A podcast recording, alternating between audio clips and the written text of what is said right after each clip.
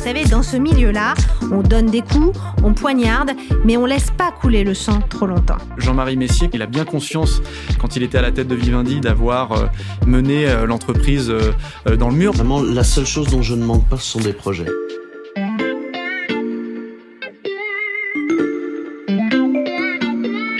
Salut, c'est Xavier Yvon. Cette semaine, on vous propose de découvrir une sélection des meilleurs portraits de la loupe, le podcast quotidien de l'Express. Allez, venez, on va écouter l'info de plus près. Si vous avez écouté l'épisode précédent, ce que je ne saurais trop vous recommander de faire si ce n'est pas le cas, vous savez qu'on a laissé Jean-Marie Messier en, fâcheuse posture avec cette séquence marquante. Nous sommes en mai 2002. Jean-Marie Messier vient d'être éjecté de son poste de président d'Ivendi par le conseil d'administration. Il sort du siège, entouré par les salariés et devant les caméras de télévision. Des comptes opaques, un manque de stratégie, une dette de 14 milliards. Le conseil d'administration, sous l'influence des Américains, a fini par lâcher le patron de Vivendi. Ce moment-là, les larmes aux yeux concrètement, euh, pour traverser cette, euh, cette haie d'honneur pour la dernière fois où je quittais le siège de Vivendi comme, euh, comme patron, c'est un mélange d'une d'une immense émotion, d'une très grande déception, de, du sentiment de l'enthousiasme qu'il y avait derrière cette, cette ambition. Encore une fois, si vous avez écouté l'épisode précédent, vous savez aussi que Jean-Marie Messier a répondu aux questions de la loupe. Il va donc euh, nous accompagner pendant tout cet épisode et revenir sur son incroyable résurrection, car aujourd'hui, 20 ans après, l'ancien paria murmure à l'oreille des plus grands patrons français. Épisode 2, J2M, Back to Business. On retrouve euh, Béatrice Mathieu et Raphaël Bloch, journalistes au service économie de l'Express. Euh, je rappelle que vous avez passé des semaines à enquêter sur euh, l'incroyable renaissance de Jean-Marie Messier. Vous l'avez rencontré longuement, vous avez parlé avec beaucoup de ses proches. En 2002, Béatrice, après sa chute, qu'est-ce qui anime encore Jean-Marie Messier? Eh bien, remonter en selle, se reconstruire, et il ne se reconstruit pas dans la vengeance. Ah, moi, je suis un enthousiaste. Je suis pas un aigri de la vie, je suis un heureux de la vie.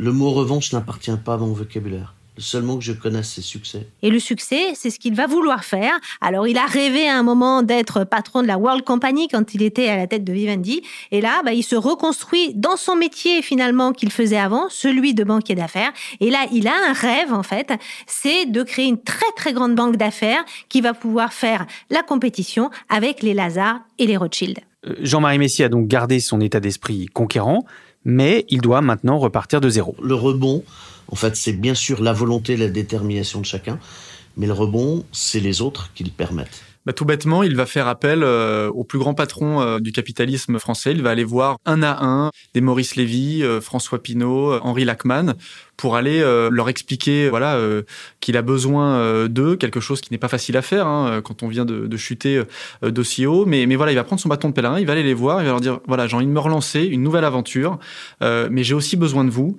Et donc un petit club hein, de 5-6 grands patrons, eh bien vont lui prendre des, des, contrats. Il va monter sa banque, il va bénéficier aussi d'un coup de main de Maurice Lévy qui va donc lui prêter des locaux à New York.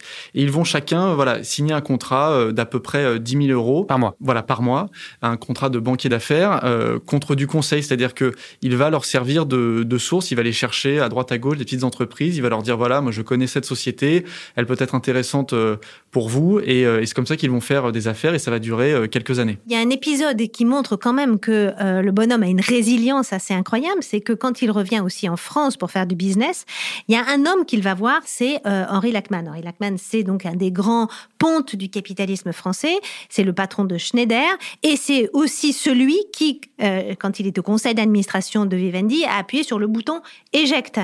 Et donc, aller voir Lachman et, lui proposer euh, ses services, euh, c'est quelque chose quand même d'énorme. Et il nous l'a confié, il nous a dit, moi, quand j'ai su que j'étais capable d'aller voir Lachman, eh bien, je savais que j'étais capable de revenir et que j'étais passé à autre chose. Mais pourquoi est-ce que tous ces grands patrons créent cette sorte de cercle de solidarité et pourquoi est-ce qu'ils acceptent de prêter, de, redonner à cet homme qui a été déchu et humilié en France? Mais Xavier, parce qu'il ne faut jamais insulter euh, l'avenir, et c'est ce que savent très bien euh, les grands fauves du capitalisme euh, français. Jean-Marie Messier reste quand même quelqu'un qui compte, il a un carnet d'adresses, il a une influence. Et il est encore jeune. Il a 45 ans. On ne sait pas du tout ce qu'il va devenir dans, dans les années qui viennent. C'est quelqu'un qui a montré qu'il était capable de construire pas mal de choses, aussi de les détruire. Mais voilà, il sait se, se remettre en scène. Et donc, euh, bah, l'idée, c'est tout bêtement de l'avoir euh, dans son cercle d'influence et de le compter parmi ses proches. Alors, il y a une anecdote qui est assez euh, rigolote qui nous a été donnée par Alain Minck, qui dit, vous savez, dans ce milieu-là, on donne des coups, on poignarde, mais on laisse pas couler le sang trop longtemps. Et donc, Jean-Marie Messier remonte la pente petit à petit. Oui, oui, il fait, au départ, c'est des petits deals, c'est des petites affaires. C'est pas le Jean-Marie Messier avec le costume à paillettes. Il est là, euh, il avance lentement, c'est une toute petite équipe. Ils sont, euh, et au départ, il est tout seul. Après, il a deux associés, mais c'est pas encore la World Company de Vivendi. Donc, il a quand même aussi cette capacité à avancer, euh, soi-disant modestement, avec des ambitions qui sont très, très fortes. Et puis, il faut voir qu'il est quand même très, très bon dans ce qu'il fait, dans ce métier de banquier d'affaires qu'il connaît très bien.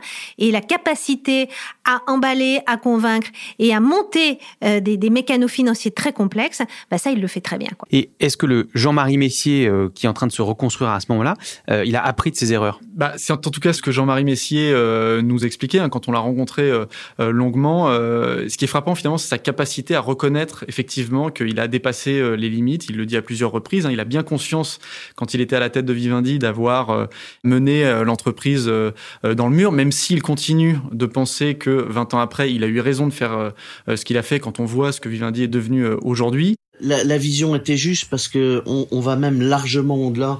La fameuse convergence, je veux euh, tous les contenus sur tous les écrans à n'importe quel moment c'est devenu une, une, banalité. Mais plus que euh, finalement, euh, j'allais dire l'ancien patron, c'est finalement euh, aussi personnellement dans sa relation avec les autres.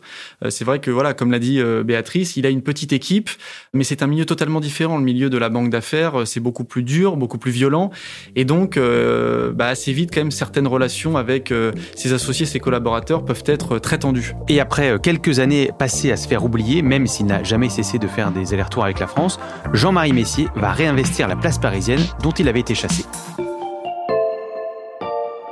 Ça vous donne envie d'écouter la suite, hein?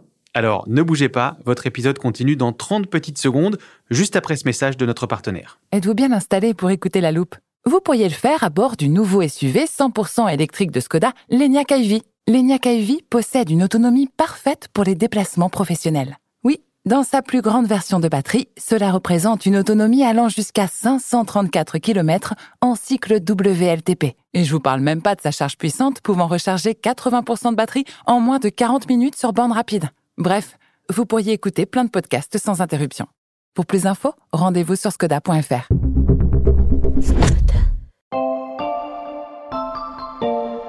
Il faut se lever le matin, avoir envie et se donner un coup de pied au derrière. Sinon, il n'y a pas de rebond possible. Béatrice Raphaël, quand est-ce qu'on recommence à entendre parler de Jean-Marie Messier dans le paysage économique français? Mais Il y a deux, deux deals qui sont euh, importants. Le premier, c'est celui de CMA-CGM. En fait, là, c'est pas un deal, c'est une opération de restructuration de la dette. On est après la crise euh, de 2008-2009. CMA-CGM, c'est le très très grand euh, armateur français. C'est une, une, plus grande entreprise mondiale dans, dans, ce secteur-là. Et l'entreprise va mal. Le secteur s'est effondré euh, ils avaient acheté aussi beaucoup de choses, donc il faut restructurer la dette. Et il y a des amis euh, de la famille Saadé qui disent ah bah, si vous cherchez quelqu'un qui va vous trouver des solutions imaginatives, disruptives et qui ose tout, il faut que vous alliez voir euh, Messier. Les Saadé ne connaissent pas Messier à cette époque-là. Les Saadé qui sont les patrons de CMA-CGM. Ils vont rencontrer Messier et, et, ça se passe formidablement bien. Messier arrive à convaincre Bercy, arrive à convaincre les banquiers de restructurer la dette et CMA-CGM est sauvé. Et il y a une deuxième opération après qui relie légitimise en fait Messier euh, dans le milieu du capitalisme français, c'est la restructuration là euh, d'Areva. Là, c'est une sorte de pied de nez aussi de l'histoire, puisque on a un homme qui s'appelle Régis Turini, qui est à la tête de l'agence des participations euh, de l'État.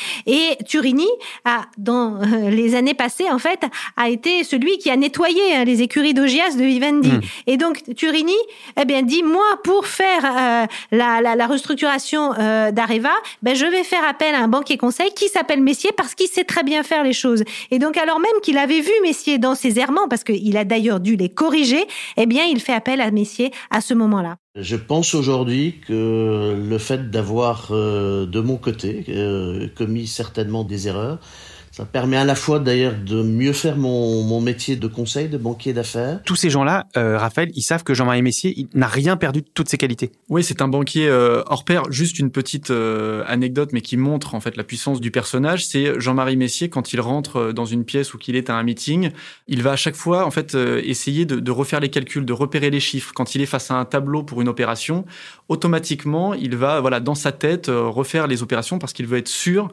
finalement que eh bien c'est lui qui a validé euh, toutes euh, les transactions, euh, qu'il s'est plongé dans un dossier.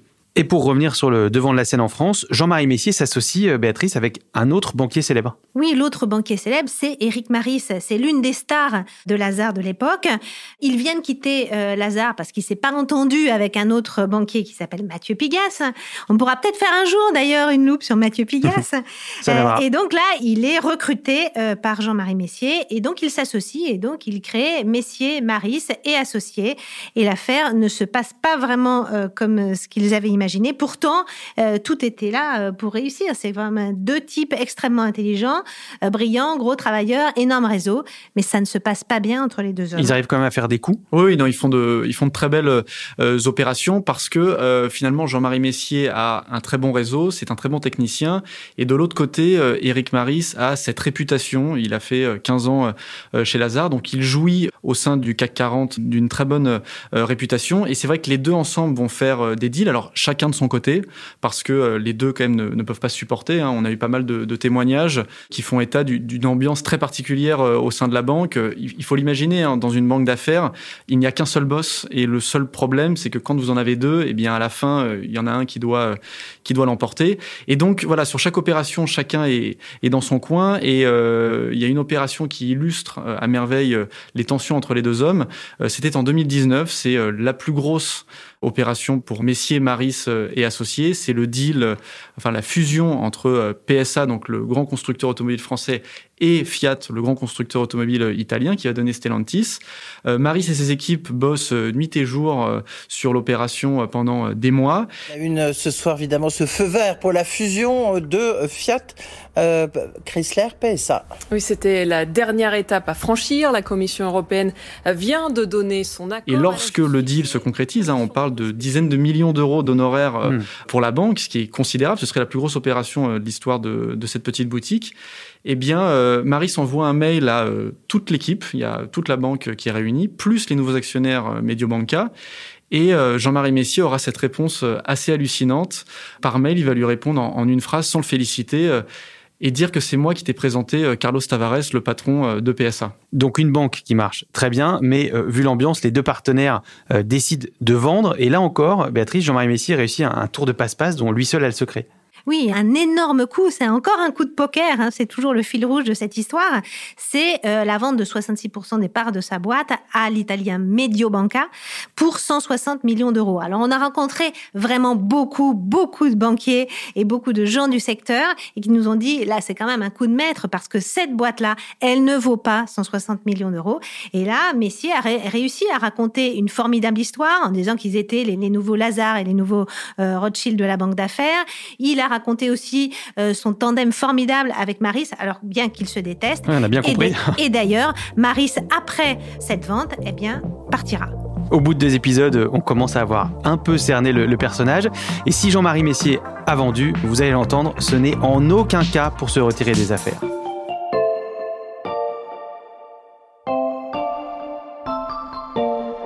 Vous vous demandez peut-être ce que Jean-Marie Messier fait dans la vie aujourd'hui. Ben nous aussi, alors on lui a posé la question. Eh bien écoutez, aujourd'hui je suis euh, à la fois un banquier d'affaires et un business angel, comme on dit, auprès de jeunes entrepreneurs et de, de start-up. Au travers d'une plateforme qui s'appelle euh, One Rack Time. À ses heures perdues, euh, Jean-Marie Messier voilà, investit dans, euh, dans les pépites, un peu comme il l'a fait finalement il y a 20 ans, en essayant de dénicher la petite entreprise qui pourrait lui, lui rapporter. Alors évidemment, Jean-Marie Messier a appris de ses erreurs, et là, il ne le fait pas seul. L'aventure a démarré en 2015 avec une, une jeune femme, Stéphanie Hospital, qui est devenue l'une de ses plus proches. Ils se sont connus à l'époque d'Orange. Eh bien, elle lui propose de, de s'associer. Ils vont monter ensemble une plateforme, euh, One Rack Time. On a rencontré euh, Stéphanie euh, Hospital qui nous a eh bien aussi raconté finalement une autre vie de Jean-Marie Messier qui a l'air beaucoup plus apaisée. Enfin, il a des relations plus simple avec euh, les gens dans cette société. Et c'est vrai que depuis eh bien euh, six ans, ils ont réalisé pas mal de, beaux investissements. ce qui montre bien que Jean-Marie Messier euh, a aussi le nez creux, c'est qu'ils ont investi dans plusieurs sociétés, dont Jelly Smack, une petite start-up française qui est installée entre New York, Londres et Paris. Et cette société est devenue, il y a quelques semaines, une, licorne, c'est-à-dire une société valorisée plus d'un milliard de dollars. Si je vous suis bien, cette fois, le, timing semble être le bon. Jean-Marie Messier investit dans la nouvelle économie, l'économie d'Internet, au bon moment. Mais qu'est-ce qui nous dit que ça a pas mal se finir, Béatrice, comme dans l'épisode 1 bah, Parce qu'il ne tient pas tout seul le volant. Et donc là, dans l'affaire euh, One Rack Time, il est effectivement avec Stéphanie Hospital et un comité d'investissement. Donc euh, les choses sont quand même beaucoup plus euh, bordées qu'à l'époque. Il est un peu sous surveillance, quoi. Voilà. En parallèle de cette activité, Jean-Marie Messier, le magicien, a repris aussi ses activités de conseil auprès des plus grands patrons. Bah, il n'a jamais cessé hein, de les avoir. C'est son métier aussi de banquier d'affaires conseil. Lui d'ailleurs le dit. D'ailleurs, il ne se voit vraiment pas comme euh, un banquier d'affaires euh, traditionnel. Et le fait d'avoir exercé ce métier de patron, de l'avoir exercé et d'y avoir fait des erreurs, connu des moments difficiles, d'en être sorti, ça permet de parler le même langage, de partager les angoisses que n'importe quel patron a au moment de la décision et donc du coup d'être euh, pas seulement un banquier, d'être un vrai sparring partner. Et donc c'est ça aussi qu'il met sur sa carte de visite et c'est ça ce que vont chercher euh, ces grands patrons. On a parlé avec Stéphane Richard, le PDG de Orange, ou Alain Dinin, celui de Nexity, ou encore plus récemment Antoine Frérot à la tête de Veolia, mais on sait aussi qu'il conseille euh, Patrick Pouyanné, le patron de Total, qui ne voit que très très peu de banquiers d'affaires parce qu'il n'aime pas ces gens-là et en revanche, il est très proche de Messier. Béatrice, tu, tu viens de citer Veolia l'idée de faire ce grand portrait enquête sur Jean-Marie Messier est venue, euh, on l'a dit au début de l'épisode 1, de son implication justement dans le dossier euh, Veolia-Suez. Il a eu quel rôle exactement? Il a eu un rôle essentiel. C'est lui qui a mitonné cette stratégie très offensive, très agressive même, nous ont dit euh, certains de ses concurrents et certains banquiers qui étaient dans le camp d'en face, hein, dans le camp de Suez. Il fallait en fait aller très vite, acheter les 29,9% que Engie avait dans Suez. Et ça, ça devait se faire à l'automne 2020, il ne fallait pas laisser euh, la possibilité à Suez de monter un pacte d'actionnaires. Donc ça, il a imaginé ça et ils ont travaillé en fait tout l'été dernier avec Frérot et ses équipes pour mitonner cette stratégie-là. Et c'était important aussi euh, ce deal-là euh, parce que Veolia, ben, c'est l'eau et ça lui rappelait la compagnie générale des eaux, mais c'était aussi important pour montrer en fait au milieu des affaires parisiens que il était capable de faire un deal énorme. Il faut voir que c'est une fusion qui marque la décennie. Quand vous faites et quand vous vous aidez un patron comme Antoine Frérot à gagner une opération comme Veolia Suez, derrière, il y a un enjeu formidable de transformation euh, écologique. Quand vous avez la chance de travailler pour euh, un patron emblématique comme euh, Patrick Pouyanné et un groupe comme Total pour l'aider à se développer dans les renouvelables, vous êtes au cœur de, de la transition énergétique. Quand vous aidez un CMA, CGM, un groupe français à devenir le, le leader propre, le leader vert en matière de logistique, là aussi, vous contribuez à ces enjeux du futur. Si j'ai envie que les gens sachent, comprennent une chose dans ce que je fais, c'est ça. Bon, alors, je vais prendre une image très caricaturale, mais franchement, elle s'applique bien dans ce cas-là.